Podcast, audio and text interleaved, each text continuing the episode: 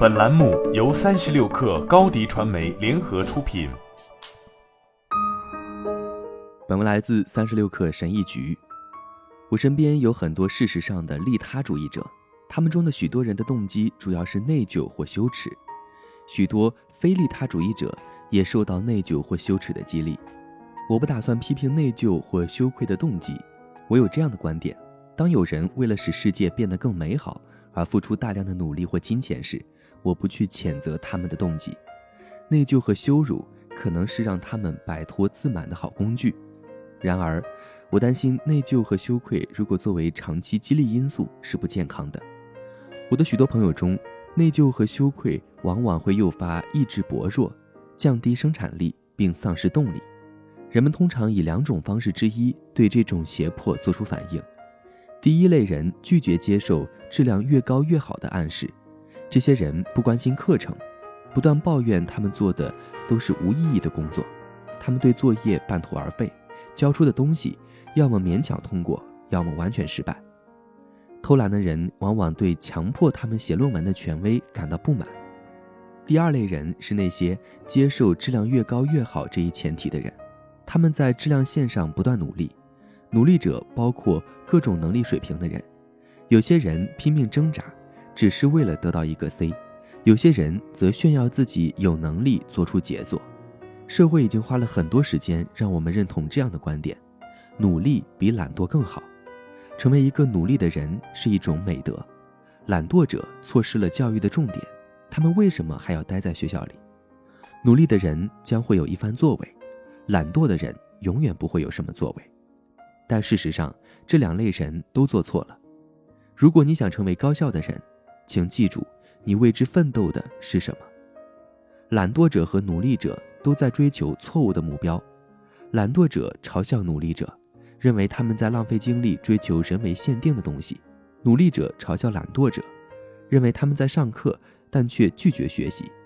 而双方都是对的，因为双方都在浪费。懒惰者未能利用他们的全部潜能。因为他们不想遵循传统的评价标准，努力者在错误的目标上使用他们的全部力量，试图尽可能的做到更好，在一场不属于他们的战斗中浪费精力。因此，你应该采取第三条道路，记住你为之奋斗的目标，始终利用你的全部力量，以便尽可能快地击中你的目标。利用你所拥有的一切，不做多余努力。有一个很常见的反对意见：有些事情太重要了，不能不做多余的努力；有些事情完全值得你全力以赴地去争取。对家庭作业不做多余努力是一回事，而对拯救生命不做多余的努力则完全是另一回事。有时你需要在质量曲线上尽可能地往右推进，这既是对的，也是错的，因为混在一起了。对任何项目来说。总是选定一个具体的目标，并且总是争取付出最小的努力来实现目标。不管你是写一篇学期论文，还是把一个人从着火的房子里救出来，还是创造一个横跨银河系的人类文明，目标始终是以最小的努力实现你的目标。当然，这只是对现实的一种模糊和不准确的描述。时间、努力、精力、注意力和质量的相对成本通常是变化的。并随着信息和环境的变化而变化。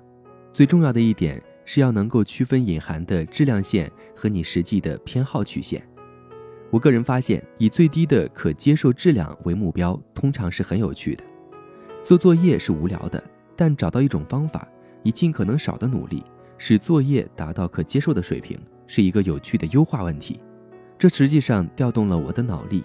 一个我内心的完美主义者和我内心的叛逆者都可以支持的优化问题，但有时记住，你为之奋斗的目标后，整个项目仍会显得毫无价值。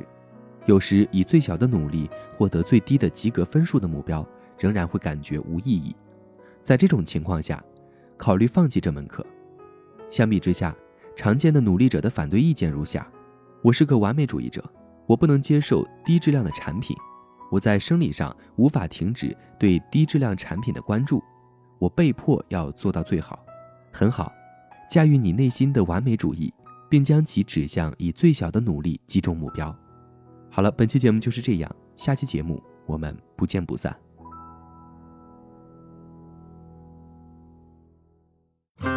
热烈祝贺高迪传媒和 Top One 突破润滑油再度达成新媒体整合营销全案合作，共启汽车后市场数字营销新征程。